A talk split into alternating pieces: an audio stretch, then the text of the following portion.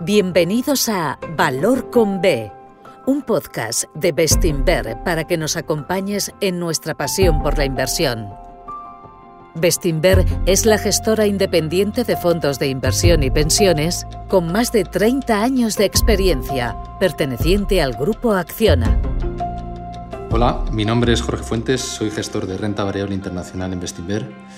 Estamos hoy en nuestro podcast Valor con B, eh, dispuestos a hablar con ustedes de inversión sostenible. Bueno, de inversión sostenible en valor, que es como en hemos llamado a la forma de gestionar las inversiones después de integrar los criterios ASG o ESG en nuestra gestora. Me acompaña Tomás Pinto, director de Renta Variable Internacional, que le conocen todos ustedes. ¿Qué tal, Tomás? Hola Jorge, muy bien. Contento de estar aquí en este episodio. Muchas gracias. Una cosa, antes de nada, si me permites, y quizás desnudarnos... Te, permito porque... Dilo, muy pronto ante nuestros oyentes, pero quiero, quiero que sepan eh, que, hemos creado un guion para hacer este podcast y para que así haya una estructura, un orden, pero que no somos especialistas en esto de hacer podcast, pero que lo hacemos con todo el cariño y mejor intención. O sea que a veces... Bueno, ya está. A veces, no, no, ya está, no. A veces, vamos a decir que a veces parecerá que estamos diciendo las cosas como si fuésemos un poco Vicente Niño repelente, pero es que tenemos que ir ordenaditos intentando... Y otra cosa importante, otra cosa importante. Jorge Fuentes es la persona que me ayuda a gestionar los fondos internacionales de Bestinver, entre ellos Bestinfon y Bestinver Internacional. Somos compañeros de fatigas, eh, tanto en la gestión de estas carteras como en otras muchas cosas. Sí, gracias Tomás. Somos somos compañeros y residentes en Madrid. Como se decía en, un programa de televisión cuando tú y yo éramos pequeños, ¿cuál era? El, el 1, 2, 3 era, ¿no? mítico, mítico. El mítico, sí.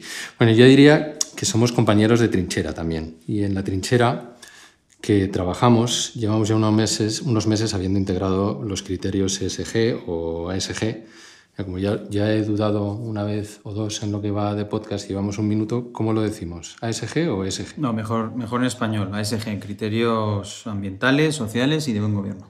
Venga, pues perfecto, ASG. Pues hemos integrado los criterios ASG en la gestión de nuestros fondos desde hace ya unos, pues ya unos meses y es un buen momento para compartir reflexiones sobre este tema con nuestros partícipes. Un momento perfecto. Antes de meternos en faena, me gustaría decir una cosa eh, hacer inversión responsable o sostenible, pues a veces eh, parece como un eslogan o una herramienta de marketing, como si estuviésemos anteponiendo unos criterios medioambientales o sociales a lo que es nuestro objetivo de verdad, que es generar buena rentabilidad en nuestros fondos.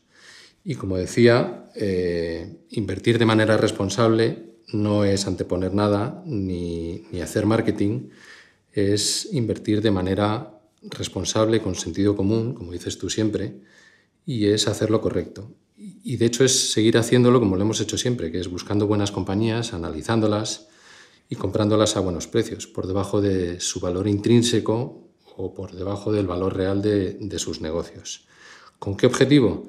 Pues construir carteras equilibradas y rentables para nuestros partícipes en el largo plazo.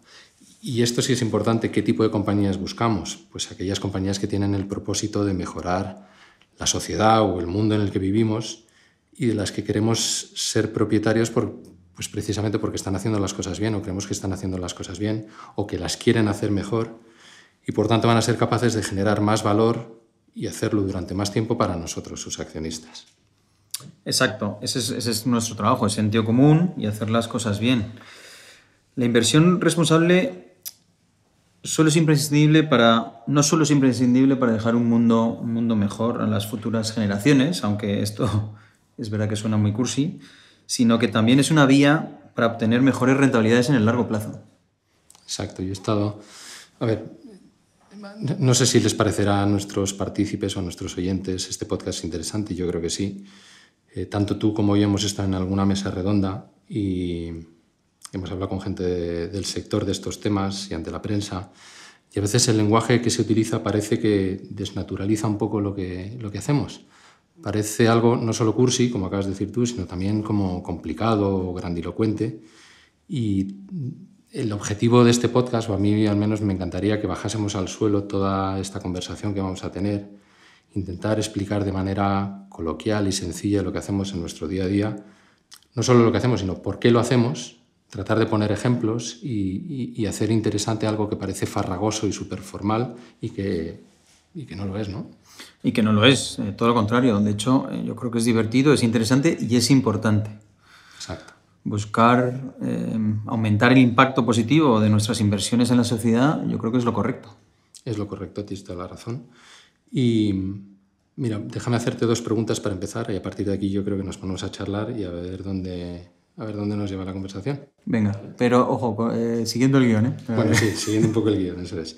Pero bueno, empiezo con la, primera pregunta, es por qué Bestinver toma la decisión de integrar los criterios ESG en, sus inversiones, en su día a día, cuando no hay o no había ninguna gestora value en España que lo hubiera hecho.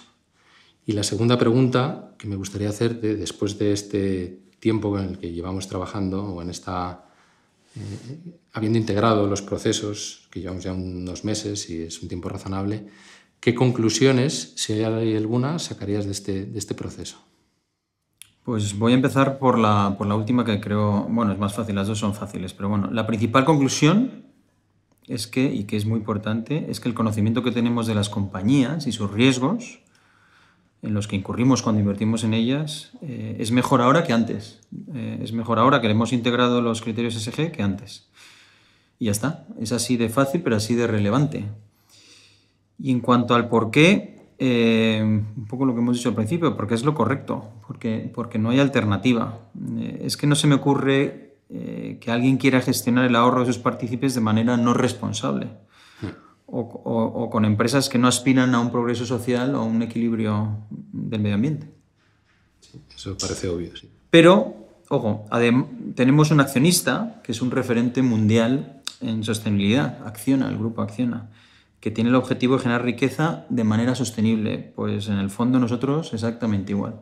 Hmm. En el fondo unas empresas más sostenibles desde el punto de vista medioambiental o, socialmente más responsables y desde luego con una mejor gobernanza mejoran la sociedad en la que vivimos. Esto yo creo que es un hecho, no, no parece muy discutible por parte de nadie. La pregunta tal vez más importante, creo yo, es, o al menos para los inversores en valor, es si hay empresas cuyas estrategias a largo plazo generan valor para todas las partes, para los stakeholders, como dicen los, anglosajones, me refiero a, sus clientes, por supuesto, pero también para sus empleados, para los proveedores con los que trabajan o para las comunidades donde operan y que al mismo tiempo produzcan rentabilidad para sus accionistas, rentabilidad a largo plazo para sus accionistas. Y yo creo que la respuesta, después de todo este trabajo que hemos hecho estos meses, es que sí, que por supuesto que sí. Bueno, desde luego que sí.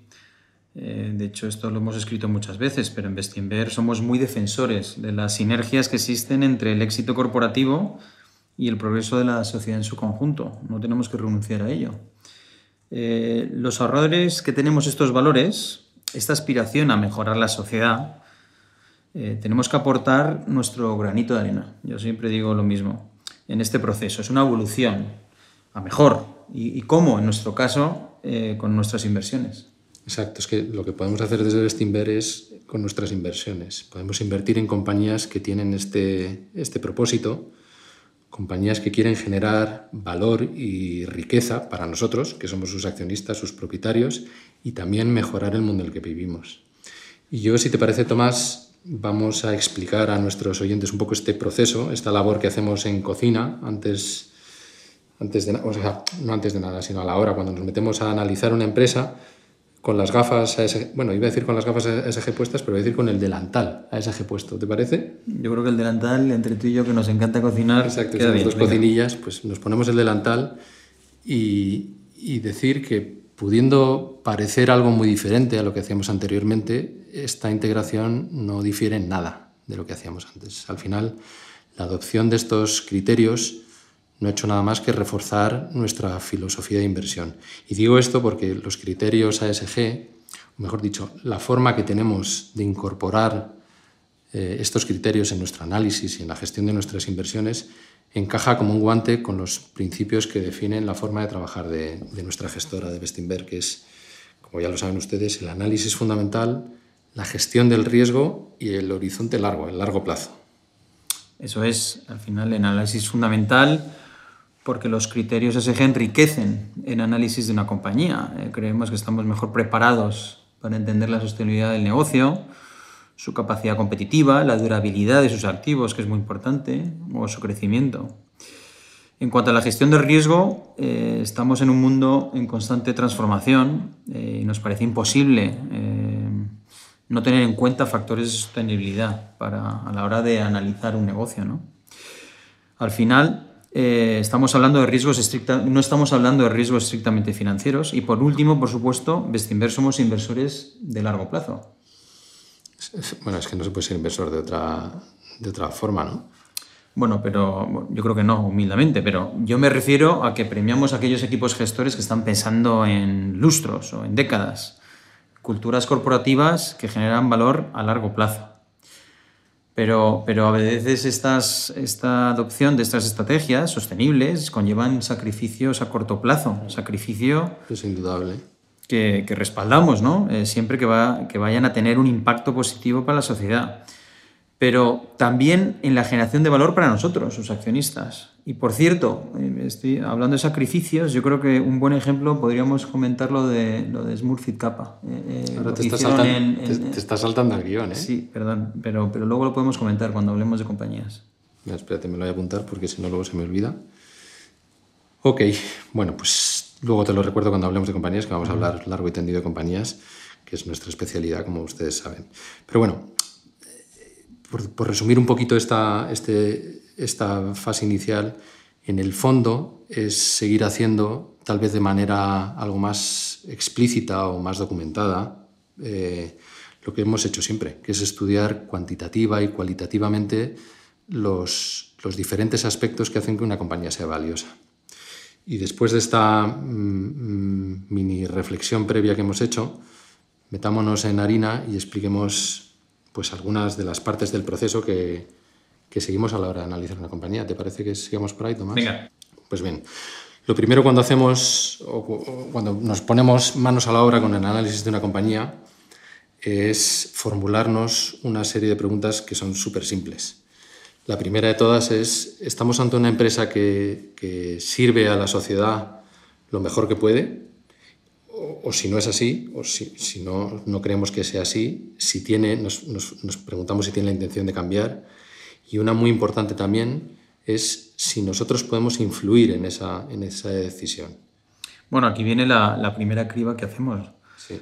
Porque, porque no todas las compañías cotizadas van a poder enfrentarse a este tipo de retos. Bueno, que no, no, nosotros en la mayoría de las ocasiones no vemos como un reto, sino que vemos como una oportunidad. Bueno, pero desgraciadamente habrá algunas que no, lo, no se lo puedan permitir, ¿eh? porque su modelo de negocio no es compatible con esas políticas y otras que no lo harán por falta de iniciativa de su equipo gestor, ¿eh? por falta de, de, de, en inglés, will. ¿no? Cuando nos encontramos con alguno de estos casos, afortunadamente son los menos, eh, aquí hemos terminado con el análisis, porque las excluimos de nuestro universo. Sí, pero por seguir adelante en el proceso, una vez que hemos determinado que el cambio es posible, nos preguntamos o nos formulamos otras preguntas. ¿Cómo lo va a hacer? Eh, ¿Cómo va a cambiar? ¿En qué plazo lo va a hacer? Y, por supuesto, ¿qué impacto tendría la adopción de esas estrategias o de esas iniciativas en la generación de valor? Es decir, si esos cambios generan o destruyen valor para nosotros. Bueno, la pregunta sería, ¿la adopción de criterios ASG hace mejor o peor esta compañía? O quizá, quizá lo puedo, lo puedo reparafrasear. ¿Pueden estas estrategias que indudablemente van a mejorar el mundo en el que vivimos generar valor a largo plazo para los accionistas? Pues como decíamos antes, ¿no? Suele ser sí la respuesta, sí. Pero, pero cuando es no, volvemos, eh, también las excluimos de nuestro universo, por lo menos de nuestra de nuestro to De nuestro análisis en ese momento. Pero, este... Pero hay problemas. Problemas surgen y al, y al, que dedicamos una parte importante de nuestro trabajo es determinar si una compañía está convirtiendo esta trans transición en un mero formalismo. Me refiero a si una compañía está tratando de cumplir un expediente eh, que le permita resultar calificada. Calificada en vez de cualificada. Bueno, eso es cualificada, cumplir con un expediente con el objetivo de atraer flujos de inversión o flujos de financiación. Claro, esta parte que dice Tomás es, la verdad es que es importantísima porque hay que distinguir entre prácticas loables y respetables de otras que son estériles y, por qué no decirlo, corruptas. Y este es el fenómeno greenwashing al que se al que se refiere la prensa especializada o, mucha gente que, que, para nosotros suena fatal, a mí al menos me suena fatal lo de greenwashing y nosotros de manera más castiza lo llamamos postureo medioambiental, que no deja de ser seguramente un efecto secundario de una mayor concienciación por parte de todos sobre los problemas medioambientales que, que, tenemos encima de la mesa, pero yo diría también que sobre todo por el marco regulatorio mucho más estricto, al menos en Europa, que va a venir, y esto hace que todo el mundo, eh, o al menos nosotros tenemos la sensación de que todo el mundo es verde ahora. Y, me gustaría decir que este problema de postureo medioambiental eh, se agrava por lo difícil que es acceder a datos contrastables en materia ASG. Eh, existe actualmente una ausencia de estándares de información en este ámbito que, consideramos que es un problema o debería ser un problema a la hora de, cotejar datos y a la hora de invertir. Unas dificultades que creemos que solo se pueden superar si se quieren hacer las cosas bien, como las estamos, creo yo, haciendo en Bestinver, que solo se pueden solventar o superar empleando tiempo y recursos. Eh, tiempo y recursos para analizar datos, como decía, que no están bien estructurados y que muchas veces no son nada significativos. Totalmente, totalmente de acuerdo. Eh, a ver, la mayoría de las compañías cotizadas, eh, sus agendas ESG van incluso por delante de la propia regulación. Como dices tú, una regulación que, que vendrá, Sí, sí, pero, tiene, que venir, tiene que venir. Tiene que venir. Y tiene que estandarizar cosas, exactamente. pero cada vez más nos, nos, tenemos que enfrentar al reto de evaluar estos mensajes eh, generados por las compañías con sus métricas. Exacto. Eh, cada una publica informes de sostenibilidad muy chulos, pero, pero, pero diferentes. Está muy bien. Que está muy bien, eh, por supuesto. O sea, nosotros abogamos por mayor transparencia. Pero mucha de esta información añade mucho ruido eh, y lo verdaderamente importante, que es entender cómo una empresa crea o destruye valor para la sociedad, y pues nos da poca, poca información. Para la sociedad y para sus accionistas. Y para sus accionistas. A ver, por ejemplo, vemos compañías que informan de las emisiones de carbono eh, que, emite la matriz. Y hay otras empresas que, que dan información o cuantifican solamente eh, el carbono que generan o que producen eh, filiales. Exacto. Y hay otros que dan toda la actividad del grupo y entonces no, no puedes comparar. Sí. Al final existen factores ASG que, que, que, nos dan, que dicen muy poco o nada del impacto positivo de la sociedad o más importante en, la, en su generación de valor. Si me permites poner un ejemplo, sé que soy un rollo porque tú me oyes muchas veces hablar de este tema y yo creo que este ejemplo lo he puesto eh, en alguna mesa redonda, o sea que a lo mejor alguien ya lo ha escuchado, pero bueno, Yo creo que la gente lo va a entender muy descriptivo, bien. Sí. Imaginemos un banco. Eh, su huella de carbono en el planeta no parece muy, muy relevante, ¿no? Me refiero a que no parece relevante por el tipo de negocio que, que tiene y que, y que en su comedor corporativo ponga bolsas de papel en vez de plástico o que utilice cubiertos de madera en vez de plástico, nos parece perfecto. De hecho, nosotros en Bestinver, los catering con los que comemos enfrente de la pantalla ahora son más sostenibles de lo que eran antes e incluso nos han quitado las botellas de agua mineral. Que me parece muy bien. Que me parece fantástico y como decimos siempre, cada detalle cuenta y todo el mundo tiene que hacer todo lo que pueda. Pero lo importante cuando analizamos un banco eh, son sus políticas de crédito, a quien presta, o la forma que tiene de financiarse y solo hay que recordar la emisión de preferentes, por ejemplo, un nombre perverso donde los haya, porque tienes la sensación de que eres preferente por comprar un producto de financiación en un banco que es, en fin, de infausto, de infausto recuerdo para todos en España. Y este tipo de políticas sí que pueden tener un efecto claramente dañino tanto para la sociedad como para los dueños, para los accionistas de un banco. estoy de acuerdo.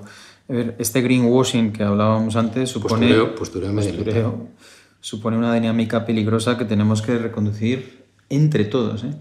Sí, pero también en nuestro sector, el de la gestión del ahorro y sí, sí. de las inversiones. Cuando digo entre todos, lo decía, lo decía con, con, conocimiento de causa. Es fundamental. Y lo decimos porque en algunos tenemos la sensación eh, que se ha decidido aprovechar eh, más la oportunidad comercial, más que, más que invertir con criterios sostenibles antes de poner a prueba los modelos de inversión que deberían respaldarla. ¿no? Es lo que decíamos al principio, que es, que es como que parece que es marketing y, como el, el, objetivo es bueno en el fondo, pues hay mucha gente que se aprovecha del, de, de la oportunidad comercial, como decías tú ahora mismo, eh, sin tener en cuenta pues, la estandarización de datos. Y yo creo que esto se explica en parte un poco por la proliferación de vehículos de, de gestión pasiva que vemos en los mercados en la actualidad. Muchos de estos vehículos basan las decisiones de inversión, como saben ustedes, en factores, en este caso factores ASG, que ponderan de manera, iba a decir automática, pero bueno, sí, de manera automática o semiautomática un determinado perfil de compañía o de sector en las carteras. Y, el efecto secundario de eso, la consecuencia es que en algunos rincones del mercado veamos eh, valoraciones que se alejan pues se alejan una barbaridad de lo que nosotros consideramos inversión sostenible o desde luego inversión sostenible en valor. Porque la inversión responsable no se hace montando una cartera ad hoc, eligiendo unas cuantas métricas que parezcan estupendas y adecuadas y levantando capital. Los que, los que peinamos algunas canas en el game de inversión, o los que no peinamos nada, como tú y yo, que no peinamos nada ya, eh, hemos visto este tipo de situaciones alguna que otra vez en nuestra carrera profesional y es verdad que empieza muy bien, eh, pero, pero, terminan mal. Pero terminan mal. Y en este caso sería una pena porque al final habría mucha gente desencantada con todo este proceso que es súper importante. Exacto, es, lo que sería una pena. Al final, para, pues, para, que, este, para, para que este proceso um, siga evolucionando de una manera sana, viable. Es viable. Es crítico que todas las partes trabajemos juntos para mejorar la calidad, la cantidad y la accesibilidad de la información. Esto es lo primero. Esto es lo primero. Los datos tienen que estar estandarizados y todo el mundo tiene que hablar el mismo idioma. A ver, al final es verdad que nosotros, de hecho, eh, cuanto más ruido haya en el, en el, mercado, mejor para nosotros, porque sí, tenemos oportunidades, está claro. Pero esta inversión hay que hacerla de manera coherente. Eh, pensando que el objetivo debe ser que el capital, el ahorro de todos nosotros, porque jugamos todos juntos, pues pueda asignarse eh, de una manera productiva. Es decir, puede dirigirse hacia negocios más sostenibles, que aspiran a, crear riqueza, pero a la vez eh, intentando crear un, mundo mejor, ¿no? Exacto, sin renunciar. Sin renunciar. O sea, es que no, no es incompatible una cosa y la otra, que es lo que parece. Y luego, en el fondo, esto es uno de los grandes motivos que justifican la opción de Bestinver eh, de estos criterios en nuestro día a día. No, no lo hacemos por un brindis al sol. Hacer las cosas, o por lo menos intentarlo, hacer las cosas bien, eh, la dinámica actual requiere recursos específicos dirigidos a separar lo que son realidades de simples narrativas. Exacto, es que hay mucha narrativa y, lo importante son las realidades. De hecho, este tema que dices de los recursos, recursos específicos que hemos incorporado en nuestro día a día, podías hacer un poquito de, Sí, nosotros hemos incorporado unos cuantos proveedores eh, eh, externos especializados en análisis ASG, que además nos llevó un tiempo en seleccionarlos y creemos que hemos seleccionado los mejores. Yo ya los conocía de mi anterior etapa en PICTE y ahora tú, Jorge, y el resto del equipo de inversión eh, también los conocéis y después de unos meses trabajando con ellos, creo que tenemos bastante claro el valor que nos pueden aportar, ¿no? Porque nos aportan valor. No, no, desde luego, o sea, sirven para paliar un poco estas deficiencias en la información que decimos. Y si uno trabaja a granel, sin prestar muchísima atención al detalle, que nosotros lo prestamos, hay que decir que cumplen su función de manera bastante digna. Pero eh, yo creo que el, en todo el equipo de inversión sabemos que es ciencia ficción pensar que pueden sustituir el valor de nuestro análisis, del análisis propio. No, eso es imposible, por descontado y, afortunadamente, ¿no? Porque si no... Pero ese es nuestro trabajo y, tenemos la responsabilidad además de, examinar que lo que nos cuentan o los ratings que nos dan estos proveedores, pues si estamos de acuerdo o no. En muchas ocasiones no lo estamos. Eh, esta tarea de cuestionar sus calificaciones eh, sabiendo que nuestro conocimiento cualitativo eh, de las compañías es superior al suyo, nos aporta mucho valor. Es que aporta valor. Pero, pero a fin de cuentas somos nosotros los expertos, ¿eh? que no, eso es importante. Bueno, es que nosotros vamos al detalle y no al, y no al, al granel, como decía antes. ¿Por qué no pongo el ejemplo para ver las diferencias que hay entre algunos ratings que vemos de estos proveedores y lo que pensamos nosotros de las compañías? ¿Por qué no pongo el ejemplo de Berkshire, que es muy curioso? Bueno, ya sé, ya sé, ya sé por dónde vas no solo Berkshire, yo creo que le pasa a, muchas empresas eh, familiares donde controlan el consejo, el consejo de administración. Exacto, pero el caso de Berkshire es interesante eh, porque la americana, la empresa de Warren Buffett no aparece en los índices ASG eh, del mundo, no porque no dé muchos detalles de toda la transformación que está llevando a cabo en su división de, generación y, transporte de electricidad, ni tampoco en su negocio de transporte de mercancías eh, a través del tren o negocio, del negocio ferroviario, vamos. No los da y podría dar más. Yo creo que en esto estamos tú y yo de acuerdo. Eh, principalmente porque nadie está haciendo más inversiones o muy poca gente en Estados Unidos está haciendo tantas inversiones como Berkshire por descarbonizar la economía y, y por supuesto sus operaciones. Eh, no solo eso, sino que lleva años trabajando en la sombra, cumpliendo objetivos fijados en el Acuerdo de París, en el inicial, a pesar de que Estados Unidos luego los abandonó bajo la presidencia del señor Trump. Pero bueno, da igual. Warren Buffett cree que no hace falta explicitar públicamente todo lo que hace, porque él dice yo hago lo correcto y no tengo que estar todo el día sacando pecho de ello. Y de hecho es el mejor ejemplo de antipostureo, antipostureo medioambiental. Pero vamos, Berkshire no está excluido de estos índices por este tema, sino que está excluido por su gobernanza, que es algo que a mí me parece eh, alucinante. Y cuando hablamos de la gobernanza de Berkshire, hay que recordar que Warren Buffett y la empresa, su empresa, han sido la guía en lo que a rectitud ética empresarial se refiere, al respeto del accionista minoritario, que nos trata a todos como lo que somos, eh, partners suyos, y, que estamos hablando de, Buffett, que es el padre de, la cultura corporativa o del saber hacer o del bien hacer en, el siglo XX, por decirlo de alguna forma. Pues muchos de estos proveedores que trabajamos con ellos, que son, como decía Tomás, los más reconocidos del mercado, le otorgan una mala puntuación porque creen que hay determinadas prácticas o, o conflictos de intereses que son muy graves como por ejemplo que los puestos de presidente y de consejero legado, en este caso en manos del señor Buffett, no están separados, o que el Consejo de Administración no tiene una serie de cuotas eh, en términos de diversidad que ellos consideran adecuadas. Y esto te da una idea, o nos da una idea, perdón, de que estos proveedores, eh, como decía al principio, tocan música razonablemente bien, pero si rascas un poco te das cuenta que tocan de oído, pero de solfeo no tienen ni, papa. pero por eso nuestro trabajo es tan importante, sin ser, sin, sin, ser pedante, ¿no?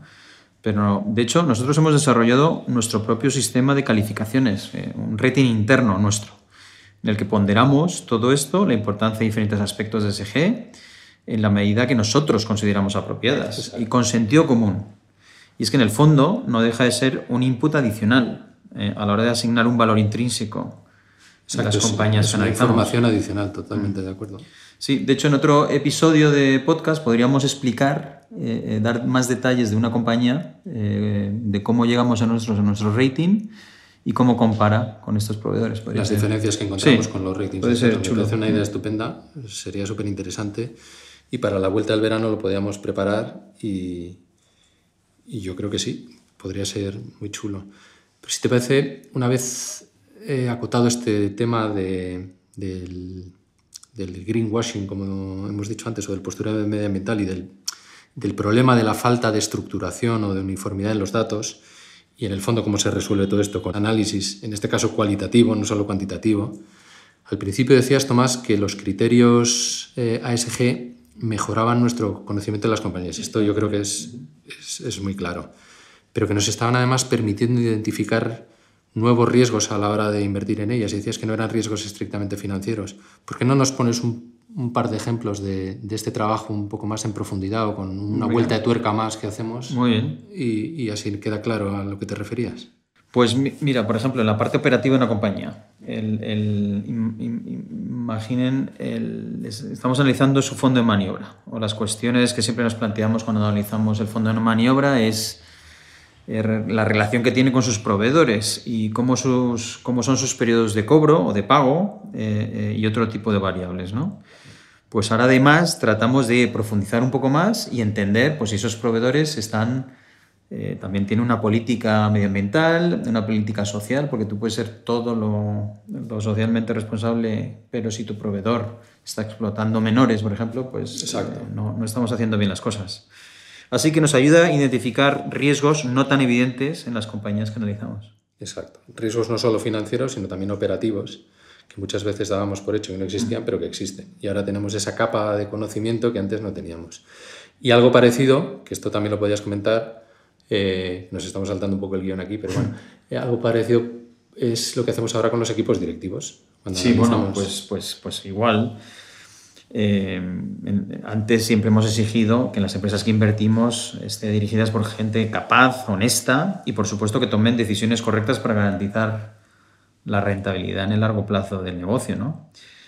Pero para esto, ¿qué hacíamos? Pues analizar la trayectoria profesional de, los equipos gestores, eh, de la historia de la compañía, conocer si están invertidos en el capital de, la propia compañía, lo que llamamos skin on the game, ¿no? Sí, si están alineados con nuestros intereses. Exacto. Y luego, eh, por supuesto, analizamos las políticas de remuneración, si estaban vinculadas con objetivos que nosotros solemos premiar. Premiábamos y seguimos premiando, pues aquellas que están más ligadas a la generación de caja o el retorno, el crecimiento rentable, objetivos que solían ser estrictamente financieros, como he dicho. Pues ahora bien, ahora mismo también nos estamos fijando si esta remuneración está ligada con mejorar, por ejemplo, su desempeño medioambiental o social. De este modo estamos siendo capaces de identificar no solo la alineación de los equipos directivos con las mejores prácticas financieras, pero también con las que promuevan y protejan eh, o creación de valor para sus accionistas. La creación sostenible de valor, lo llamamos nosotros. Eh, es, exacto, y este, es, este tema es, es interesantísimo. Eh, hay un mundo por descubrir que nosotros, gracias a Dios, estamos descubriendo ahora. Y es un trabajo que consideramos capital cuando pensamos a largo plazo, porque es que esto es este análisis de la remuneración, por ejemplo, de los directivos y que esté alineado con un cumplimiento de objetivos a 5, 10, 15 años vista, esto es pensar a largo plazo de verdad. Y Totalmente de acuerdo. Yo creo que este tema lo podemos rematar diciendo que gracias a la integración de, estos inputs o de, estos, de este análisis, tenemos ahora mejores herramientas a la hora de determinar qué compañías están adoptando estrategias de manera honesta, como decía antes, y, bueno, y lo que es más importante, que todavía no hemos hablado de este asunto y que, que, es, que es la otra parte de la ecuación, cómo estas estrategias pueden llegar a generar o destruir valor a largo plazo. Porque el objetivo final de, debería ser que la inversión al final se canalice, como decías tú hace un ratito, hacia empresas que realmente aspiran al progreso social o al respeto medioambiental, no eso, y al respeto medioambiental, pero sin dejar de pensar un solo minuto en crear riqueza para sus propietarios. Que somos nosotros. Que somos nosotros, efectivamente. Y esto me da pie, yo creo, a, a dar paso al siguiente bloque del podcast, que para mí es el más interesante, y digo que es el más interesante porque toca ahí en uno de los pilares sobre los que se asienta la forma de invertir que tenemos en Bestinver. Y es este axioma que hemos comentado algunas veces con ustedes, que dice que la rentabilidad que vamos a obtener en nuestras inversiones, en las inversiones que hacemos para nuestros partícipes, para nosotros, que también somos partícipes. Bueno, exacto.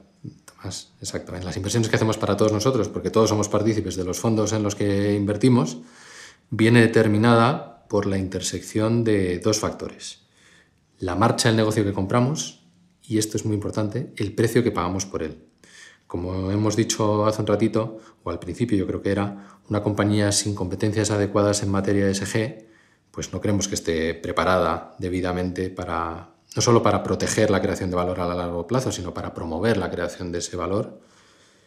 Y es innegable que la marcha del negocio eh, que compramos que es importantísimo, va a ser mejor si una compañía tiene estas capacidades que si no las tiene. Esto yo creo que, queda claro. Pero como decía, es muy importante el precio que vamos a pagar por esas capacidades o por esas cualidades. Y por tanto es necesario, eh, más que nunca, cuantificarlas o valorarlas con las herramientas o con las metodologías adecuadas. Por eso es fundamental y, reafirma nuestra filosofía de inversión la adopción de estos criterios en, en nuestro día a día. ¿no? Exacto. Lo, que es innegable es, que la integración de estos criterios nos está ayudando a encontrar valor en un mercado además que está bombardeado por etiquetas. Eh, si uno mira más allá de las simples métricas o puntuaciones, si evaluamos cualitativamente las compañías o escarbamos en, busca de valor, eh, vamos a descubrir un mundo de oportunidades de inversión que el mercado está ignorando y de hecho lo estamos haciendo. Sí, totalmente de acuerdo. En este sentido, yo creo que resulta eh, indispensable o fundamental que nos hagamos o que todos los inversores se hagan las preguntas adecuadas a la hora de analizar qué descuenta el mercado, qué descuentan muchos valores o sectores en la actualidad. Preguntarnos si existe una oportunidad para nuestros ahorros a largo plazo y, dónde puede estar esa oportunidad. Sí, déjame, déjame decir aquí, perdona, una cosa que es muy importante explicar. La inversión sostenible en valor no, tiene nada que ver con anteponer la consecución de una serie de factores socio-medioambientales a la responsabilidad fiduciaria que tenemos con nuestros partícipes. Es decir, intentar que compongan su capital. Se trata de mejorar nuestro desempeño como ahorradores. Exacto, que es la clave. Esto no va de, de queremos que lo importante es que las empresas cumplan unos criterios medioambientales o sociales, no, no. La responsabilidad fiduciaria nuestra es generar rentabilidad. Y es vital, en este sentido, diferenciar entre inversión y filantropía, que yo creo que la gente no, no lo tiene muy claro y da la sensación de que nosotros estamos haciendo filantropía. Sí, este, este punto queríamos resaltarlo. Eh, nosotros hacemos inversión. Aquí estamos para generar rentabilidad para nuestros partícipes. Punto y final, o punto y, y seguido. Fundamental. Fundamental. Y en este, en este sentido, un tema que resulta curioso, y lo comento porque hacemos, cuando decimos que hacemos inversión sostenible en valores, que le damos especial importancia al precio que pagamos por las cosas, que es lo que decía hace un segundo. En España resulta, al menos a mí personalmente me resulta curioso, y lo hemos comentado algunas veces en la trinchera, que tenemos la sensación de que la inversión en valor y la inversión responsable no se llevan muy bien en este país.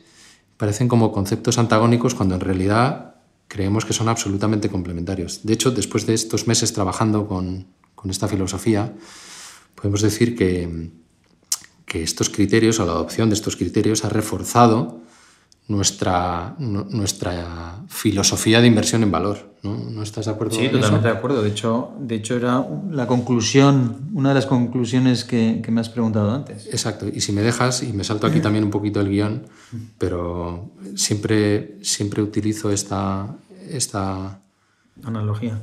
Más que analogía es, es explicar o describir de manera muy simple cómo somos inversores en valor, pero somos inversores responsables o, queremos hacer inversión sostenible. Y mira, que una empresa o una industria trate de servir a la sociedad lo mejor que pueda, o que si no lo está haciendo ahora, tenga un plan creíble para hacerlo, sin destruir valor a largo plazo para sus dueños, para sus accionistas, es clara y objetivamente un aspecto positivo para todo el mundo. ¿no? Yo creo que aquí no, no hay duda. No hay discusión. Bien. Si todo eso está descontado en el precio actual, y por tanto no existe valor. O si los planes no se cumplen, o si lo van a hacer a expensas de la generación de riqueza de sus propietarios, de nosotros, sus accionistas, y por tanto destruyen valor, es una discusión completamente diferente. Descartada. En Bestinver no tenemos ningún problema en comprar una compañía cuyas credenciales ASG sean maravillosas siempre que esté barata, como tampoco lo tenemos en comprar otra compañía cuyo perfil ASG no es actualmente el mejor, pero creemos que lo va a mejorar si está barata. Y evidentemente no exigimos la misma rentabilidad una u otra. Y esta, por, descontado. Por descontado. Ah. Por descontado. Y esta, además, la rentabilidad depende de otros muchos factores. Pero en ambos casos exigimos que el precio que paguemos por ellas sea inferior al valor real de sus negocios.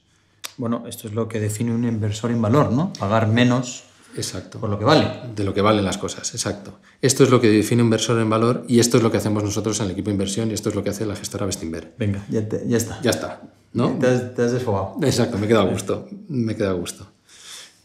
Y discusión, yo creo, eh, eh, pero, cerrada. Sí, el objetivo final es determinar eh, si existe una oportunidad, ¿no, Jorge? Para nuestros ahorros, exacto. en un mercado que además que se mueve al son de las modas y etiquetas, más que por fundamentales y valoraciones lo que, lo que hablábamos del ruido o las, eh, las modas, vamos. Sí, las narrativas. Las narrativas. Cuando uno ve las valoraciones de alguno de los supuestos ganadores, eh, ganadores en criterios ASG, o las de los percibidos como perdedores del mundo del mismo mundo, sí pues nos quedamos perplejos. Una bifurcación que cabe en dos estadios de fútbol. Sí, porque los perdedores de hoy no tienen por qué serlo siempre, es decir, pueden ser los ganadores del mañana, ¿no? Y hay sectores que en la actualidad son parte del problema, pero que en el futuro serán parte de la solución. Es decir, posiblemente lo más importante. Exacto. Estos, algunos de estos sectores a los que se refiere Tomás están representados en nuestra cartera. Yo creo que te refieres a... Los perdedores. Sí, a estos... Sí, Los marrones. Sí, sectores... Exacto. Sí, de hecho, eh, el coste capital que el mercado hoy por hoy les aplica a estas compañías o la rentabilidad que le demanda a los inversores, pues son elevadísimas eh, comparadas con los supuestos ganadores. comparadas con las del mercado en general. No solo, con lo- no solo, no solo hay un estadio de fútbol o tres estadios de fútbol exactamente entre, igual. entre ganadores y perdedores. Entre perdedores y el mercado en general hay estadio y medio de fútbol. Pero si estos perdedores de hoy, lo que decía un poco al principio, adoptan las estrategias adecuadas de una manera, ojo, rigurosa y creíble, que además lo- nosotros lo monitorizamos, pues esta percepción puede cambiar. Y si cambia, pues los múltiplos de valoración o el coste de capital pueden mejorar. Exacto. Exacto. Y, y, y- y- y bueno, yo no... Podemos hablar de, de ejemplos.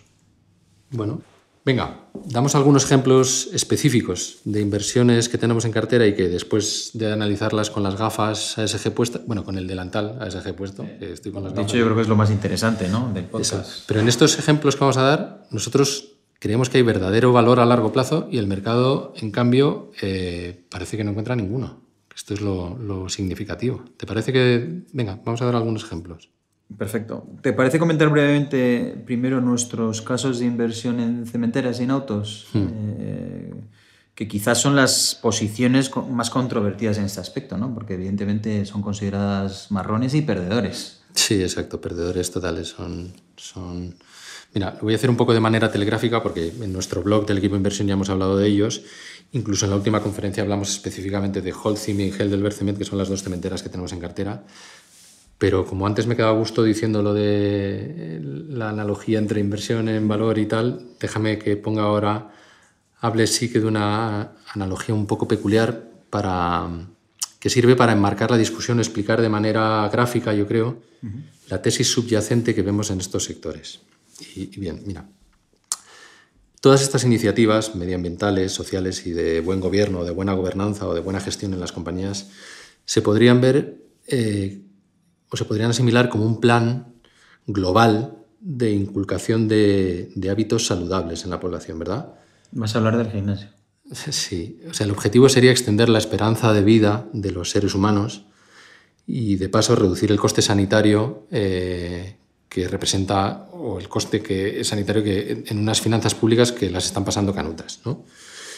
Si tenemos eh, este, esta analogía o este objetivo en mente, nuestro trabajo como inversores es saber si tenemos que centrarnos en las personas que tienen unas analíticas maravillosas, que comen brócoli, que comen sano y tienen una figura estupenda, que yo los llamo los cristianos Ronaldos de la vida, o en aquellas que son más insalubres o poco esbeltas, desde luego menos disciplinadas, y que tienen la capacidad, el incentivo y ahora también por este plan de inculcación, la obligación de cuidarse, de abandonar vicios, de hacer un poquito de deporte. Y tenemos la sensación, como decía Tomás hablando de perdedores y ganadores, de que una gran parte del mercado se ha fijado principalmente en el primer grupo. En los cristianos. Exacto, en los Cristianos cristianos Ronaldos. En los cristianos Ronaldos, en las Elsas Patakis de la vida, y todavía no mucho en el grupo de los que están rebajando michelines y dejando de fumar, que en el fondo son los verdaderos responsables del gasto sanitario, por cierto. Por tanto, parte de la solución. Exacto, exacto, parte de la solución. Y Heidelberg Cement, Holcim, Stellantis o BMW pertenecen claramente a este grupo de, esforzados tipos con el chándal yendo todos los días al gimnasio, que van a ser los responsables, o mejor dicho, los artífices de los grandes cambios que necesitamos para la consecución de los objetivos, en este caso medioambientales, que se quieren lograr o que nos hemos fijado. Y los nombres que tenemos en cartera, que son estos, eh, siguiendo con la analogía, ya termino, porque veo que me estoy viniendo arriba, eh, pues están demostrando motivación y mostrando disciplina. Van al gimnasio, comen brócoli eh, y nosotros, como accionistas, pues lo que hacemos es aplaudir sus esfuerzos y esperar a que el paso del tiempo haga visible, yo creo que a todos, al mercado, esperamos, este cambio a mejor que representa pues, ser unas empresas más sanas, más longevas y por tanto más rentables para la sociedad en su conjunto y para nosotros, sus propietarios, claro. Bueno, después de, de este monólogo, eh, te falta algo muy importante, ¿eh, Jorge. ¿El qué? la valoración. Bueno, exacto, perdón, la valoración, exacto. Porque los cachas y los veganos son estupendos, pero es que están cotizando a per 100. Y los rellenitos pero disciplinados y haciendo lo correcto cotizan a per 10, per 10 o menos, ¿no? Efectivamente, eh, estas compañías están cotizando a múltiplos de perdedores perpetuos, si podemos utilizar la misma analogía que antes. Múltiplos en los que no se tiene en cuenta que son una parte importancia de esa transformación, ¿no? Insisto, que son parte de la solución, posiblemente la más importante. Y a, y a los que vamos a asistir y que nosotros como inversores tenemos que, promover y fomentar. Exacto, a los que nosotros tenemos que financiar, a los que tenemos que dirigir capital, porque son los artífices del cambio. Pon un ejemplo de, de, alguna compañía de estas, o vamos a hablar específicamente ya de estas compañías que hemos nombrado. Venga, venga. Estelantis, por ejemplo. Empezamos por Cotiza, yo creo que ahora mismo, en el momento que estamos grabando este podcast, a cinco veces beneficios. Sí, cinco o seis. Con un flujo de caja libre que nos da una rentabilidad del 15%. Y un dividendo del 5%, ojo. Sí. Y estamos hablando del tercer fabricante de coches más grandes del, mundo, que es el resultado, por cierto, para aquellos que no, sean, no estén familiarizados todavía con el nombre, Stellantis es, la, es, el fruto de la fusión del grupo PSA y el grupo Fiat. Oye, me voy a saltar un momento aquí. El, esto. Elegir el nombre Stellantis ¿no es, raro. O sea, yo me acuerdo cuando nos dijeron eh, íbamos a ir a Arteixo eh, yo fui a Arteiso con unos inversores, tú seguramente has ido alguna vez a ver Inditex, y nos dijeron que, eh, ¿cómo se llama la marca del grupo Inditex que, que, que no es Home? ¿Cómo se llama? Eh, Uterque, se llama Uterque. Uterque. Yo me acuerdo que nos, nos, enseñaron la tienda piloto de Uterque y decimos, este es nuestro próximo proyecto, la, la nueva vía de crecimiento, porque en esa época solo era Zara, Massimo Dutti y no me acuerdo cómo se llama la de la ropa de adolescentes. Bueno, no me acuerdo. Berkshire. Berkshire. Y esto, pues vamos a hacer una nueva línea de negocio un poquito que se llama Uterque. Y yo dije, Uterque. O sea, ¿quién es el director de marketing de, de Arteiso? Que vamos a darle una colleja. Pues lo de Stellantis es como un poco parecido, ¿no? Stellantis, ¿no? Bueno, suena como a, a Galaxia, ¿no? Galaxia de, de, marcas, por cierto. Sí, eh, y galaxia de, marcas, y de, por eso. Y de electrificación. Ah, ¿no? O sea, no sé, a lo mejor es en plan Flash Gordon, no sé.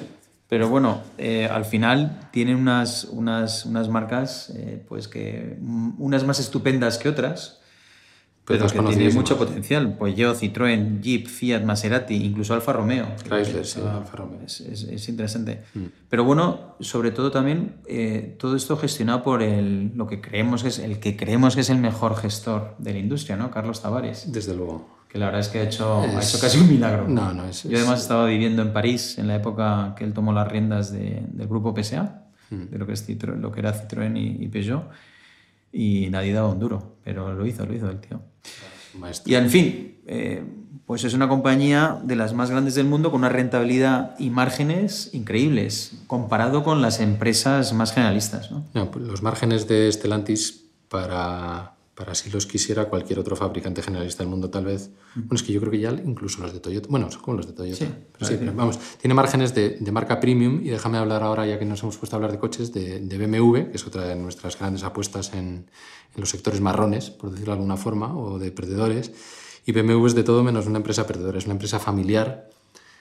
Eh, hablando de valoración, vale en bolsa, yo creo que estamos 50, ahora en 54.000, 55.000 millones la mitad de ese valor en bolsa está explicado por la caja que tiene en su balance. Este año van a acabar con 20.000 millones. Este anterior trimestre creo que estaban ya en 17.000, cosas así. Pero vamos, van a acabar más o menos con 20.000 millones. Es decir, que ya solo habría que explicar, el negocio explicaría 35.000, porque 20.000 son caja. Y luego el capital de su financiera, eh, una financiera que se dedica a, pues, a financiar los coches que compramos y que tiene unos retornos sobre el capital eh, sobre sus fondos propios que para si quisiera cualquier banco comercial. Todos, nos hemos, todos los que nos hemos comprado alguna vez un coche a plazos con financiado por, por un fabricante sabemos que los tipos de interés que se pagan son muy altos y la rentabilidad de estas financieras son estupendas. Pues eh, contabilizamos la caja, por un lado, el, el, capital de la financiera a una vez book value o al capital que tiene, a los fondos propios, y eso explica pues, pues, pues 15.000 es el capital de la financiera, o 16.000, son 36.000 millones. Habría que explicar otros 20.000 millones por la parte industrial, una parte industrial que se dedica a vender BMWs, minis y alguna que otra moto. Y Rolls Royce. Y Rolls Royce, exacto, muy fino. Y Rolls Royce.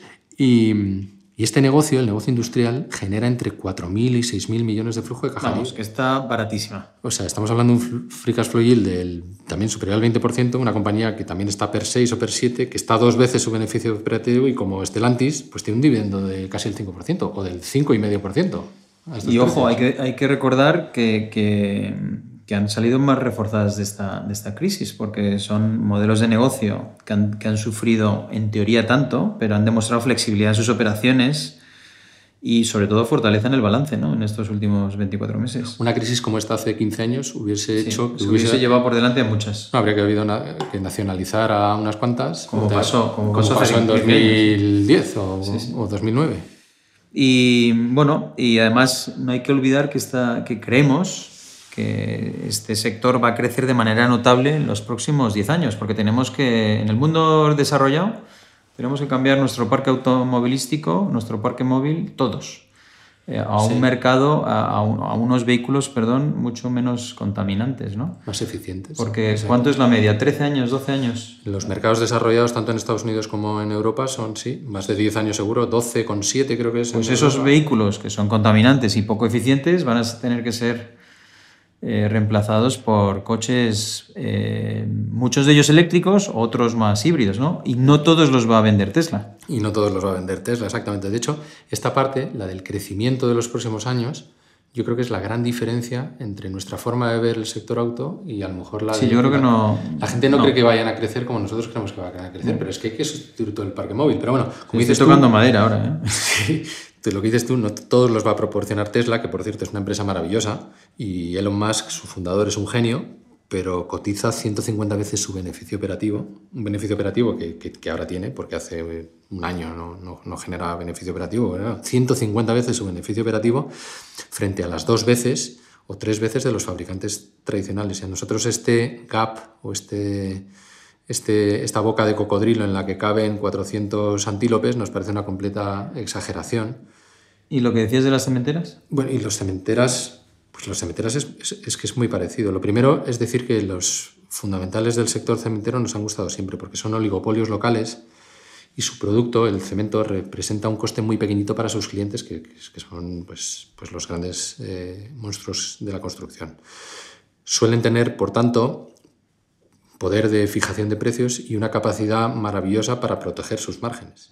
Nosotros las llamamos cíclicas defensivas, que es una combinación que nos encanta. Exacto. Cíclicas defensivas, que es una combinación estupenda, y son cíclicas porque sus ingresos van ligados al PIB, es decir, al ciclo constructor, esto es indudable, pero son defensivas porque los márgenes que generan esos ingresos son súper estables. En el equipo de inversión eh, hemos echado para atrás los últimos 20 años, desde principios de siglo, y los márgenes EBITDA de Heidelberg y Holcim se han movido en 200 puntos básicos desde, pues eso, en los últimos 20 años, que es entre el 18 y el 20% creo que es. Y lo mismo con la capacidad de generar de caja. Creo que solo un año Holcim, que era cuando era la FARS, y solo un año Heidelberg, que es después de comprarse, ¿cómo se llama la inglesa que se compró? Eh, Hanson. Sí. Solo ha habido un año, en- en- desde que empezó el siglo, en que no han generado flujo de caja libre, un sector cíclico y un sector que en estos últimos 20 años no han sido Alicia en el País de las Maravillas, la economía, lo cual es un desempeño absolutamente excepcional. Es, es increíble, además. Los próximos, próximos años, como en los coches, en, en el en- en la visibilidad, o por lo menos lo que nosotros estamos esperando, es que sus ingresos van a crecer de la mano de la recuperación económica y son grandes beneficiarios de- del programa de infraestructura en Estados Unidos. ¿no? Y los que puedan venir, que en Europa seguramente hay algún plan de, de Seguro, infraestructura. seguro. Pero además sus márgenes y sus retornos también lo van a hacer, van a mejorar. Y principalmente porque la oferta en el sector, sobre todo en Europa, se va a reducir mucho. ¿Y cómo es que se va a reducir la oferta en, en- en Europa, Tomás? Porque las nuevas regula la regulación medioambiental, de hecho, que, que lo que parte de lo que estamos hablando en este, en este podcast, la regulación en materia de emisiones obliga al sector a realizar inversiones muy importantes. Eh, modernización de las plantas antiguas, construcción de plantas de una nueva generación con nuevos filtros, inversiones que los jugadores más ineficientes no van a poder acometer. Y afortunadamente nosotros tenemos compañías muy sólidas. Exacto, de hecho nuestras cementerias, en este análisis que hicimos de los últimos 20 años, eh, nunca han tenido unos balances tan fuertes como los que tienen ahora, tienen unos balances a prueba de bomba y, y, son líderes en el desarrollo de nuevas tecnologías y, están liderando también todas las inversiones que van a transformar la huella medioambiental del sector. Una transformación que, el mercado no se cree o que cree que va a ser de manera, de manera poco rentable y que, y que, como decíamos antes, las mete en el cajón de los perdedores del mundo SG y, poco tenemos que decir. Nosotros no creemos que sea así. Mm. Y además eh, es una percepción muy, muy cortoplacista del mercado. ¿eh, es que el mercado quiere verlo el aquí y ahora, no piensa en... Insisto con lo que decía antes, a mí no me disgusta en absoluto porque eso nos ha permitido comprarlas a valoraciones eh, ridículas. Pero dicho esto, eh, Habla de las valoraciones. Bueno, Cuando estamos hablando ridículas, sí, sí, igual que hemos hecho con BMW o con Stellantis. Estamos hablando, ahora mismo están cotizando en torno a seis veces múltiplos EBITDA. Eso, eso Holcim. Heidelberg, que lo he visto esta mañana, no ah. sabía que íbamos a hablar, está ahora mismo más o menos, según nuestras estimaciones, por debajo de cinco veces EBITDA, cuatro veces y media el año que viene, más o menos. Sí, bueno, estaba haciendo un poco una media mental, pero, pero, rentabilidades yo creo que están en doble dígito, también haciendo una media. Sí, sí, rentabilidades de doble está dígito. Más, Está más barata eh, Holcim, eso es, eso No, no, Heidelberg está más barata. Perdón, eh, Heidelberg. Sí. Es, es, está casi cuatro puntos de PER, más o menos, ¿no? Sí. diferencia. Bueno, es que Holcim está a PER 12 más o menos y, y Heidelberg está a 8. Sí, por eso.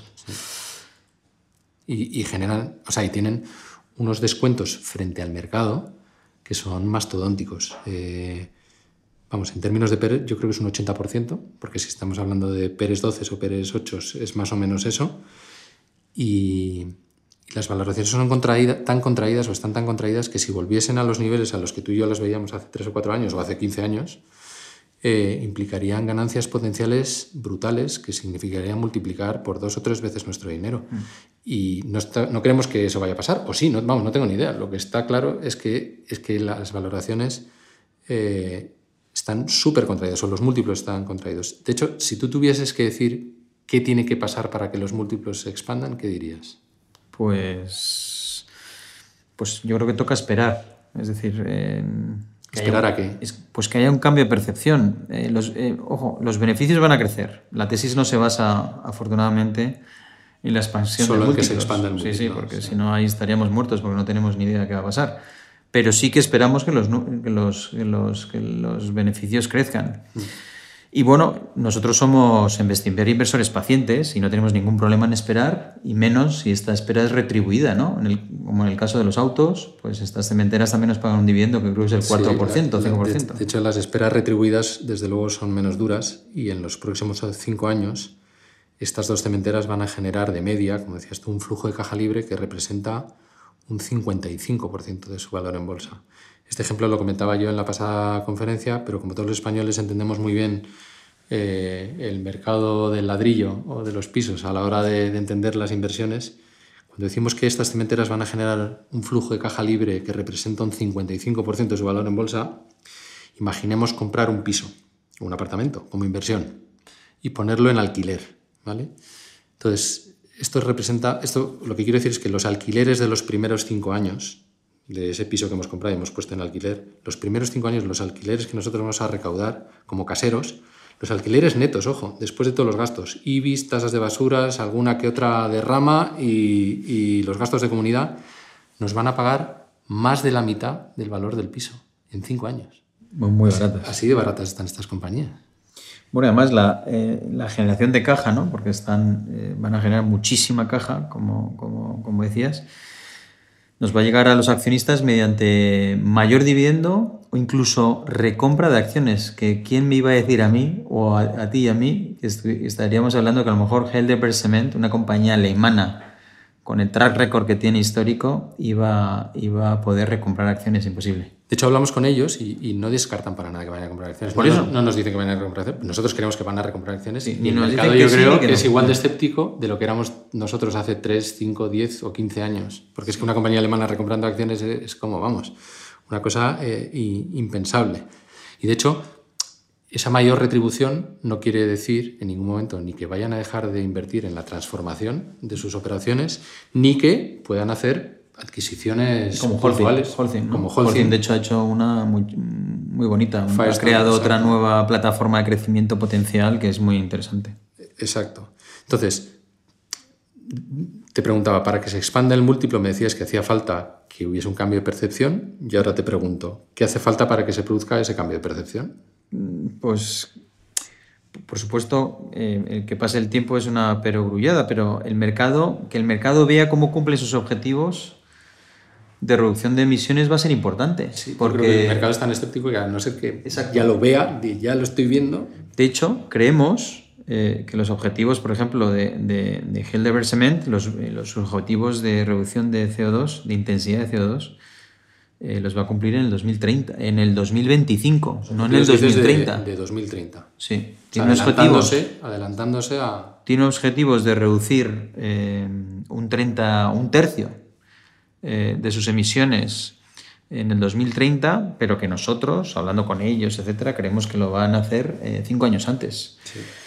Es decir, al final, que el, que el mercado entienda que el sector cementero es menos contaminante y es muy importante esto, que sea menos contaminante para conseguir los objetivos que nos hemos fijado como Exacto, que es sociedad. uno de los grandes artífices de que los objetivos que tenemos todos en mente y que queremos que se cumplan, eh, estos son los tipos que lo van a conseguir. Pero yo, yo- ¿qué más hace falta para que haya ese cambio de percepción? Si tuvieras que decir una cosa más. Los equipos directivos, a lo mejor, que vean... Sí, por supuesto. eh, es un buen punto que sus, que sus eh, retribuciones estén ligadas a estos, a estos, a estos hitos, ¿no? Porque que Heidelberg Cement eh, cumpla sus objetivos de reducción de CO2 en el 2025, en el BEL 2030, pues yo como accionista no vería mal que el gestor que ha sido capaz de hacer eso, pues cobrase un poco más de dinero, ¿no? No, so- so- más que, el- que, hombre, por supuesto. Pero sobre todo que cuando nosotros analizamos y vemos los objetivos que nos proponen, que nos parece que son los correctos, nos parece muy bien que los gestores que están en el día a día de la compañía y que tienen que dirigir la compañía para que, se, para que, para que tome la dirección correcta, tengan al final de ese camino una zanahoria. Es que es exactamente Por cierto, lo que, lo que, van, a, lo que van a reducir eh, Heidelberg Cement, estamos hablando Al- que si cumplen, si cumplen eh, ese tercio de reducción, que nosotros pensamos que es el 25, pero en el 2030 estamos hablando de un total de 5 millones de vehículos Tú dices que lo que emiten 5 millones de vehículos en un año. en, una- en un año es la reducción en emisiones Correcto. de carbono que implica la reducción de, de Heidelberg. Pues mira, en España no sé cuántos millones de coches hay, yo creo que son 29 y pico, 30 millones. Pues si estamos hablando de casi 5 millones de coches, ¿es cuánto? Un 18%. Es una borrada. Retirar es casi entre, retirar entre un 15 y un 20% de los coches que hay en España, solo si estos tipos cumplen con su reducción de emisiones. Bueno, y estos planes incluyen esfuerzos en materia de eficiencia energética, menor uso de combustibles fósiles, eh, incluso en procesos de captura y almacenamiento de carbono en sus operaciones. Eh, Helderberg es, es pionero en esto, porque está construyendo una, una- una planta en Noruega, que es la primera planta de cemento con captura de carbono del mundo. Sí. De hecho, Heidelberg es, es pionero en, en todas estas empresas, pues, pues como son los alemanes. Y de hecho, eh, los próximos años va a invertir el 80% de su I+D en, en la búsqueda de métodos de producir hormigón que no produzca emisiones, que esto evidentemente va a ser muy complicado, pero están... están Bueno, pero tienen ese objetivo y, y- y al final de ese camino hay una zanahoria que puede dar de comer a 600.000 millones de encantado, conejos. yo Pues- estaría pues que la cobren y, y nos parece fantástico. Estos objetivos que dice Tomás, eh, hace unos trimestres, porque llevamos, conocemos esta compañía tanto Tomás como yo desde hace muchos años, no eran tan explícitos, ahora sí lo son. Y el contacto que hemos tenido con, con el equipo directivo, con el consejero delegado, con el director financiero, con un director específico que hay ahora de todos estos temas ESG, pues nos dan mucha tranquilidad en este sentido. Todo lo que nos cuentan, los pasos que han dado, los que están dando y los que van a dar, como decía hace un segundito, apuntan en la dirección correcta. Es que más estamos alineados con ellos. Exacto, totalmente. De hecho, eh, ya que nos ponemos a hablar, y ahora me estoy saltando otra vez un poquito el guion, todas estas discusiones que tenemos con compañías, con los gestores de las compañías, podríamos poner algún ejemplo. El caso de Asted, por ejemplo, que tú la conoces fenomenal, es muy interesante y tengo aquí marcado... eh, Es Murphy, ¿no? Que hemos dicho antes. ¿no? Exacto. Sí, sí, si sí. no, luego se me olvida Bueno, que cuando eh, nos pusimos a hablar de compañías hablásemos de Smurfit. com- Venga, empiezo, empiezo por Asted. Eh, Bueno, pues la verdad es que es, llamativo, ¿no? Porque la gobernanza, eh, su gobernanza siempre habíamos tenido muy buena opinión. Eh, la alineación del equipo gestor y también de los gerentes eh, de sus almacenes, los gerentes de sus almacenes, o ellos los llaman clusters, pues es modélica.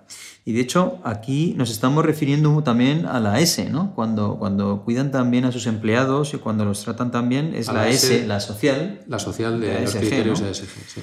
Eh, es la compañía con menos rotación de su sector. ¿Qué significa? Eh, pues que, nos, da, nos da una información que o están muy contentos o pagan mucho. Pues no, no pagan mucho, pero están muy contentos. O pagan mucho, pero no a expensas de, la rentabilidad. De la Pero, o sea, pero tienen a sus empleados contentos. De hecho, ahora en Estados Unidos, porque este, el 90% de su caso viene de Estados Unidos, eh, hay un problema grave porque hay una, hay una escasez de, de, gente disponible para trabajar y evidentemente eso es una ventaja competitiva. Desde luego. Y, pero, pero nos llamaba la atención con Astet que no estaban explotando o explicando eh, de una manera las ambas cosas, ¿no? Eh, la, la, la, A de, de, la, de, la, de ASG, es decir, la parte ambiental. Y, sin embargo, está muy bien posicionado. Asted ayuda a reducir la intensidad de CO2 de la sociedad. ¿Y, por qué?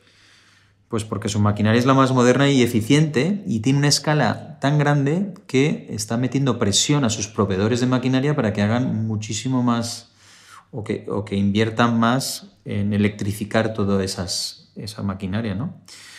Y el grado de utilización de sus máquinas es muy alto y por tanto eh, muy eficientes. ¿no? Es que yo, esto que dices que tenga una maquinaria moderna y eficiente, por tanto, la que menos emite, o sea, yo, tiene sentido que si me hace falta una elevadora o un quitanieves. Un cortacésped. yo soy un colegio americano. Imagínate, un cortacésped gigante. Bueno, un cortacésped o un quitanieves, porque es que tienen un filomeno de estos. Un una filomeno todos los una, filomena. Eh, tiene mucho más sentido que yo llame a Asted y me alquile por tres días una máquina quitanieves de última generación que emite poco y que la voy a utilizar esos tres días a tope y luego esa máquina se va a ir a otro cliente que la va a utilizar Más bien, tope. Bien mantenida, ¿eh? Bien mantenida a que yo tenga una máquina medio destartalada de hace 15 años, poco eficiente, contaminante, en el backyard del colegio o en el, en el parking bueno, muerta de risa. Pues en nuestras conversaciones con ellos al principio nos miraban raro cuando les preguntábamos esto y les incidíamos. Nos miraban raro. Seis meses más tarde, pero tomaban nota, ojo, ¿eh? son tíos muy listos.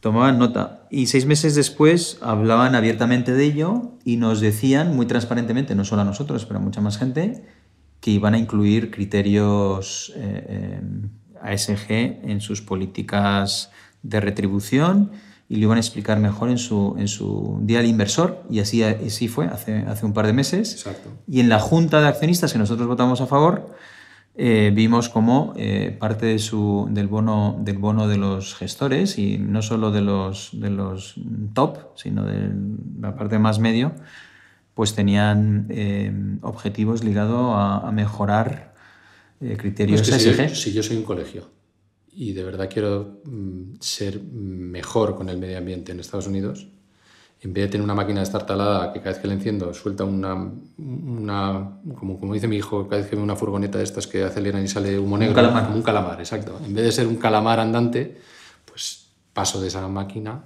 y, y, y, contrato los servicios de Asted que me proporciona una máquina nueva para justo hacer el trabajo que quiero.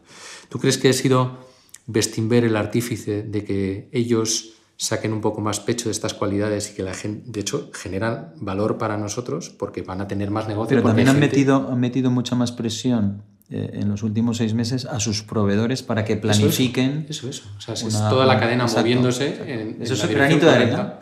No, pues te voy a decir que no.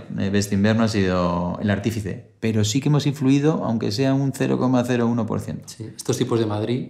Esos tipos de, Madrid, nos, nos, dicen. Seguro. Pues sí, seguro. Y me decías Smurfit, ¿no? No, yo te quiero decir que Asted, lo te estaba yendo ahora y saca buena nota en A de ambiental, sí. en S de social, lo que decías, y en la G de gobernanza porque tiene el equipo gestor. Es un slam dunk. Sí, el CEO dan ganas de abrazarle, es la, verdad.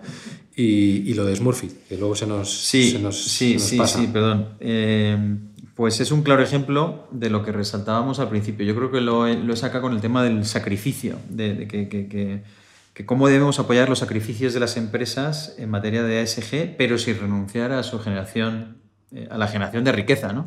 Exacto. Y para que la gente que no esté familiarizada con Smurfit Kappa lo entienda un poco, perdóname, eh, es una compañía líder en la fabricación de cajas y envoltorios de cartón y además es, una, es, parte fundamental en la economía circular de nuestro planeta. Mi mujer, estas son las cajas en las que le llegan los paquetes de Amazon o de ah, Etsy a mi mujer, ¿no? y, mi mujer es, accionista de Pero que, que el 70% de esas cajas son reciclables. O sea, se reciclan, el 70%. Y el resto lo tienes que complementar con fibra virgen de pulpa. Pero en el fondo también es... ¿De dónde se saca la fibra? De bosque, que son bosques que se talan y se vuelven a plantar. Es decir, es circular total. Bueno, eh, a lo que iba, que a finales del 2020 eh, Smurfit Kappa acudió al mercado, a nosotros, eh, en parte a nosotros, eh, para pedir 660 millones de capital, más o menos, de ampliación de capital. Y como el 20% era para destinarlo a reducción neta o ayudar a su reducción en un 55% o casi un 60% es su intensidad de emisiones eh, antes del 2030. Es decir... Eh, a mejorar sus operaciones, hacerlas... Sí, pero, pero eso per se no, en teoría no tiene un retorno, ¿no? A lo mejor le puede luego cobrar más a... a muy largo plazo, a lo mejor sí. A lo mejor sí. Pero combinado, los 660 millones eh, nos, contaba, nos contaba la compañía públicamente que va a tener un retorno, un roce, retorno por el capital empleado del 17%. Es decir, seguro que sería más si no invirtiese en ese 20% en, en, estos, en estos. Sería más ahora, Tomás. sí, pero a largo plazo seguro que no. Pero si tú tienes una fábrica de Smurfit que, que no emite, dentro de 15 años, cuando las emisiones estén, bueno, ya, si es que mira el precio del carbono. Cada vez más caras. Entonces, al final, lo que es el sacrificio corto plazo, pero con ganancias a largo plazo. Y eso lo vamos a, lo vamos a financiar, y a respaldar. Correcto. Exacto. De hecho, eh, bueno, tú conoces a Tony Smurfit desde hace muchos años mm. y, nos lo explicó también que es tan fácil invertir en este caso cuando conoces al equipo gestor y sabes que está haciendo lo Y ahí sí que estamos alineados, ya te digo yo. Sí, de hecho sí, exacto. Hablando de equipos gestores, eh, podemos comentar también el caso de la multinacional danesa eh, de mantenimiento de, instalaciones que se llama ISS, que seguro que algunos de nuestros oyentes han visto los coches circulando por las ciudades, en materia de gobernanza, porque, porque este es también un buen ejemplo del análisis que hacemos de la gobernanza de las compañías y cómo fue reunirnos en este caso con el nuevo equipo directivo, un par de ocasiones yo creo que fue, y certificar que el cambio del que nos hablaba Colin pues tenía, tenía recorrido y estaba Colin en bueno, Para, para, nuestros oyentes, Colin Gibson es nuestro analista senior del equipo industrial con un conocimiento y experiencia extensos. Uno de nuestros activos buenos, buenos. Sí, y de los que peinan canas. Muchas además, porque tiene un pelo que vamos. Pero bueno, que eh, sí, Colin Gibson, yo sigo. ISS em, era una compañía muy mal gestionada en los últimos años y en la que el mercado había perdido confianza después de darse cuenta o constatar que parte del crecimiento que había conseguido en estos últimos tiempos no había alcanzado una rentabilidad decente o las rentabilidades adecuadas. Y nosotros nos encontramos, cuando la miramos con un nuevo equipo directivo, que tiene que llevar a cabo un proceso de reestructuración complicado en el que es necesario rescindir pues, estos contratos que no generan un retorno decente. Eh, algunos de ellos los tienen que rescindir y ellos asumir las pérdidas y que lo tiene que hacer además con un balance que si a ti y a mí nos preguntasen nos gustaría que fuese un poquito más sólido, que tuviese un poquito menos, menos deuda, hmm. ¿no crees? Sí, seguro. Y bueno, y es que hace esto en pleno, en pleno COVID con muchas oficinas, eh, fábricas e instalaciones cerradas. Exacto, una, utilización mínima de sus servicios, porque ellos se dedican a mantener los edificios y te ponen, los limpian, los mantienen, los vigilan o dan de comer en las cantinas de esos edificios a, a los empleados. Todas estas dificultades, como decías tú antes, nos hemos aprovechado porque las hemos conseguido comprar con rentabilidades estupendas que nosotros creemos que son casi de doble dígito. Un negocio que es muy sencillo de entender, que genera mucha caja, que se va a desapalancar en los próximos años, que eso siempre es interesante y que en nuestra opinión, sobre todo, ha aprendido la lección de que el crecimiento rentable es el único crecimiento que genera valor para, para los accionistas. Y sin, sin, todo este análisis pormenorizado eh, que hemos hecho sobre ellas, sin todas estas nuevas herramientas que tenemos, sin haber hecho los deberes hubiera sido imposible, imposible comprar. Imposible comprar con confianza y con convicción. Exacto. Yo les, les diría a los oyentes que, a nuestros oyentes que, bueno, que pueden ver esta compañía hace dos o tres años y cómo estaba hace unos pocos meses y comprenderán el valor importante. Cómo en bolsa, dices. Sí, correcto. Bueno, sí, exacto. Mírenlo porque es como si. Vamos, valor importante del análisis, insisto en la convicción que uno adquiere si hace las cosas bien. Es que sin análisis no se puede tener confianza. Yo soy, la verdad es que yo soy un poco pesado y siempre digo lo mismo, pero para valorar es necesario conocer.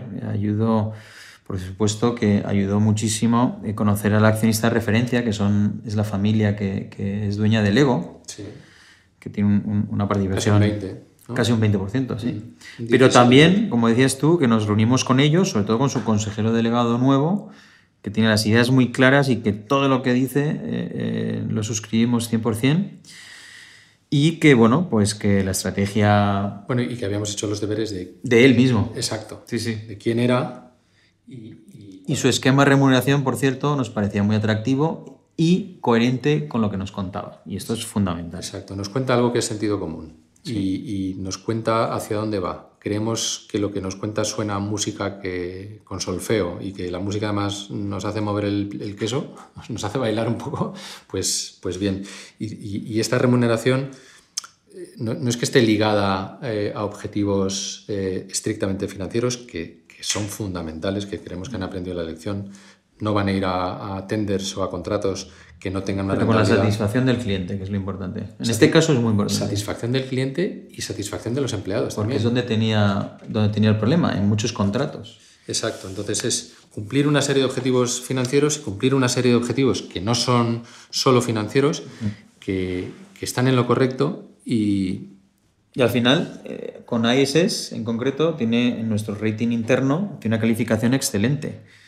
Y es por ello eh, eh, que, que estuvimos y estamos dispuestos a mirar más allá de, del- De esta fase de difícil. esa fase difícil y al final, bueno, pues al final es invertir en valor, en este caso con la G, ¿no? sí, Con la G de, de Yo diría que es invertir con el análisis de la G, de ASG como bandera. ¿eh? Eh, Tomás dice ISS porque como ha trabajado 15 años en Londres con eh, ISS es trabajar, exacto, este es, este es un buen ejemplo de análisis de Bueno, la G, que, es como el, que es como el caso de Harley, ¿no? Sí, bueno, totalmente. Eh, que nos parece que el cambio estratégico que está llevando a cabo el nuevo CEO, eh, Jochen Seitz, que no sé si lo pronuncio bien, que está simplificando y racionalizando e innovando en la gama de modelos de motocicletas. Que quién iba a decir que, que Harley iba a ser pionera en innovar, ¿no? Sí. Es brutal. Un- un- una innovación que incluye inversiones específicas en el desarrollo de motocicletas eléctricas que tiene un potencial enorme.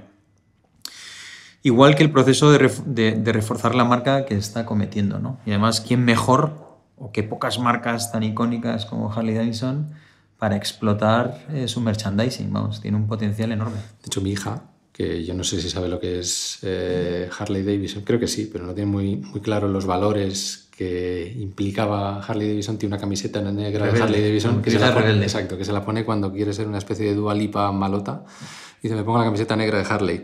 Y, y, y en esto tienes toda la razón, porque el señor eh, Seitz, que no- yo tampoco sé si se dice así, no hay un tipo, yo creo, tan adecuado para monetizar. Bueno, rescató Puma, ¿no? Rescató Puma hace 30 años del cajón de los olvidos, que no sabía nadie quién era Puma cuando tenía 30 añitos. Hace 30 años, cuando tenía 30 añitos. Hace Joder, 30 pues años. cuando tenía 60. Exacto. Sí, eh, la verdad es que está estupendo. De, a ver, eh, Johan eh, es, un, es un experto en procesos de, reestructura- de reestructuración, pero que no suelen ser fáciles estos procesos. Los, no, los procesos de y son- nunca pueden ser peligrosos para sus Sí, accionistas, sí. pero tenemos muchísima confianza. Y cuando nos reunimos con él y con la directora financiera, que nos hemos reunido muchas veces, que también es relativamente nueva, y, hacer, y después de hacer los deberes, que es Exacto, importante, esta es de clave. conocer bien la compañía, pues llegamos a la conclusión que el tipo adecuado es él, o, o el equipo directivo adecuado son ellos.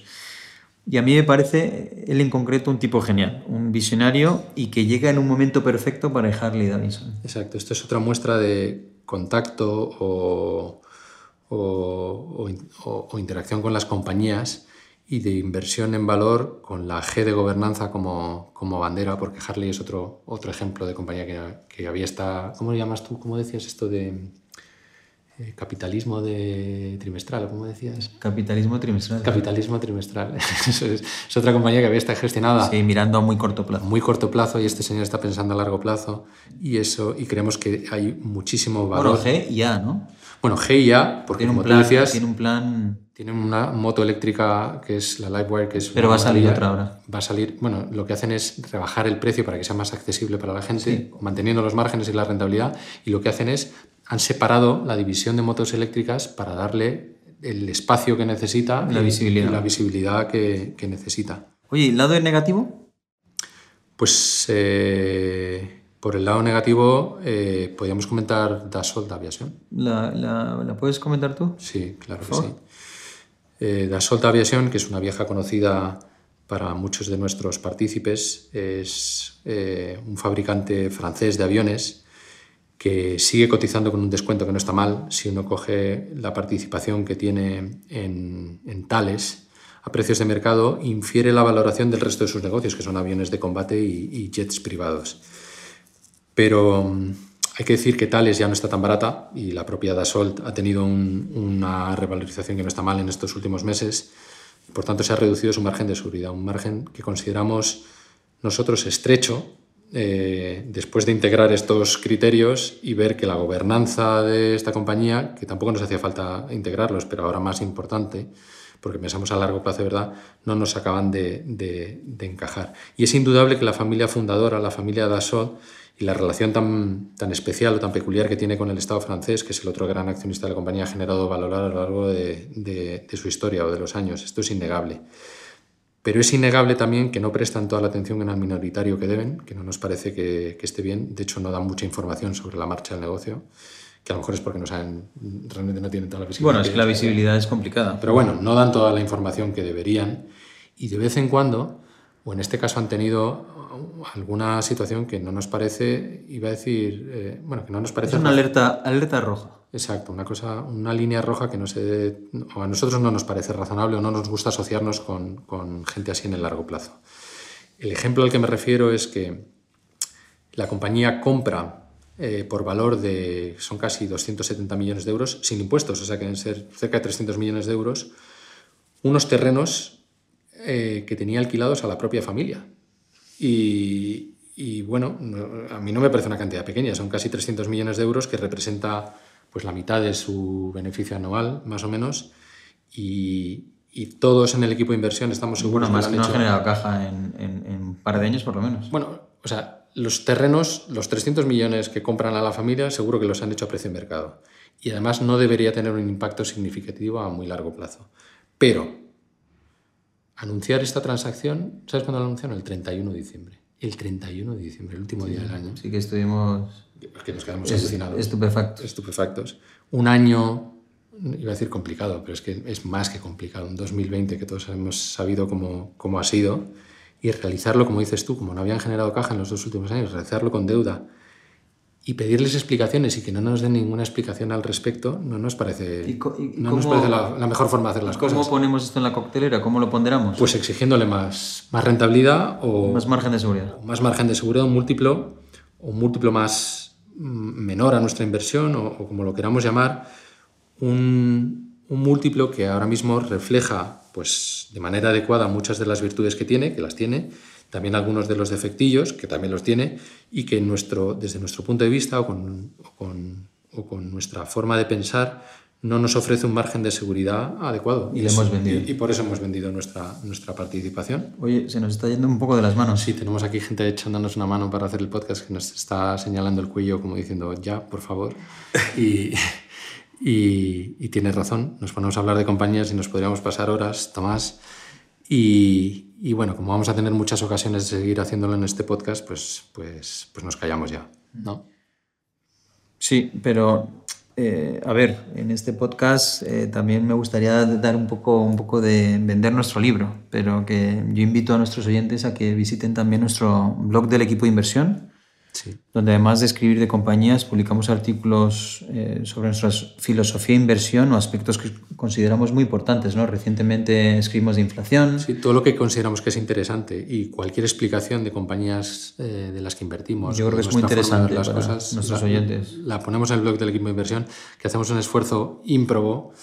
Eh, con un objetivo que creemos que es estupendo, o, al menos creemos en él, que es que conozcan un poco mejor cómo pensamos en el equipo de inversión y cómo lo plasmamos en los fondos que gestionamos para, para, para ustedes. Y por supuesto con nuestras cartas trimestrales. De hecho, en la última, mm. en la carta que me parece muy interesante, sobre todo para nuestros partícipes y para todo aquel que quiera eh, ser un buen ahorrador y un buen inversor en los próximos años.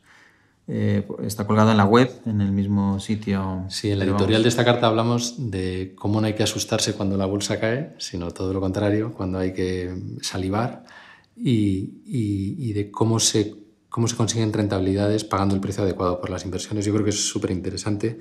Pero bueno, vamos a terminar este episodio, que me vuelvo a liar, diciéndoles que en Bestinver eh, tenemos el convencimiento de que la inversión responsable no solo es imprescindible para, mejorar el mundo en el que vivimos, sino que es también una vía para obtener mejores rentabilidades en el largo plazo para los, para los fondos que gestionamos. Exacto. Y además insistir eh, que estas inversiones hay que hacerlas con sentido común, que hemos insistido, yo creo que hemos utilizado mucho lo de sentido común, y haciendo los deberes, analizando aspectos cualitativos no solo cuantitativos de las compañías y monitorizando de manera activa las estrategias de las empresas, que no nos tomen el pelo, por supuesto, hmm. de las que vamos a ser propietarios. Y por supuesto, y esto es lo más importante, no pagando cualquier precio por ellas, pagando el precio adecuado para generar buenos retornos en nuestras inversiones. Haciendo eh, inversión sostenible en valor. Justamente eso, una inversión que aplicamos en todos los fondos de Bestinver con la que aspiramos a que los vean los fondos, no solo como unos vehículos con los que hacer crecer su ahorro a largo plazo, pero por supuesto eh, eh, también como vehículos desde los que favorecer y canalizar eh, cambios que propicien un mayor bienestar en las generaciones actuales y futuras. Esto cursi que he dicho al principio, pues también al final. No, pero es que es, es así. Si conseguimos que no solo eh, generar rentabilidad para nuestros partícipes, sino además cambiar un poquito el mundo, pues estaremos haciendo lo correcto. Bueno, Tomás, muchas gracias por todo. Ha sido un placer compartir contigo y con nuestros oyentes este rato en el que hemos reflexionado sobre el mundo de la inversión sostenible en valor, que es lo que hacemos en Bestinver. Muchas gracias. Un placer y espero que nos hayamos pasado mucho del guion. Y un saludo a nuestros oyentes y hasta el próximo episodio de Valor con B. Un saludo. Gracias por escucharnos. Volveremos pronto con otro episodio de Valor con B, un podcast de Bestinver. Hasta pronto.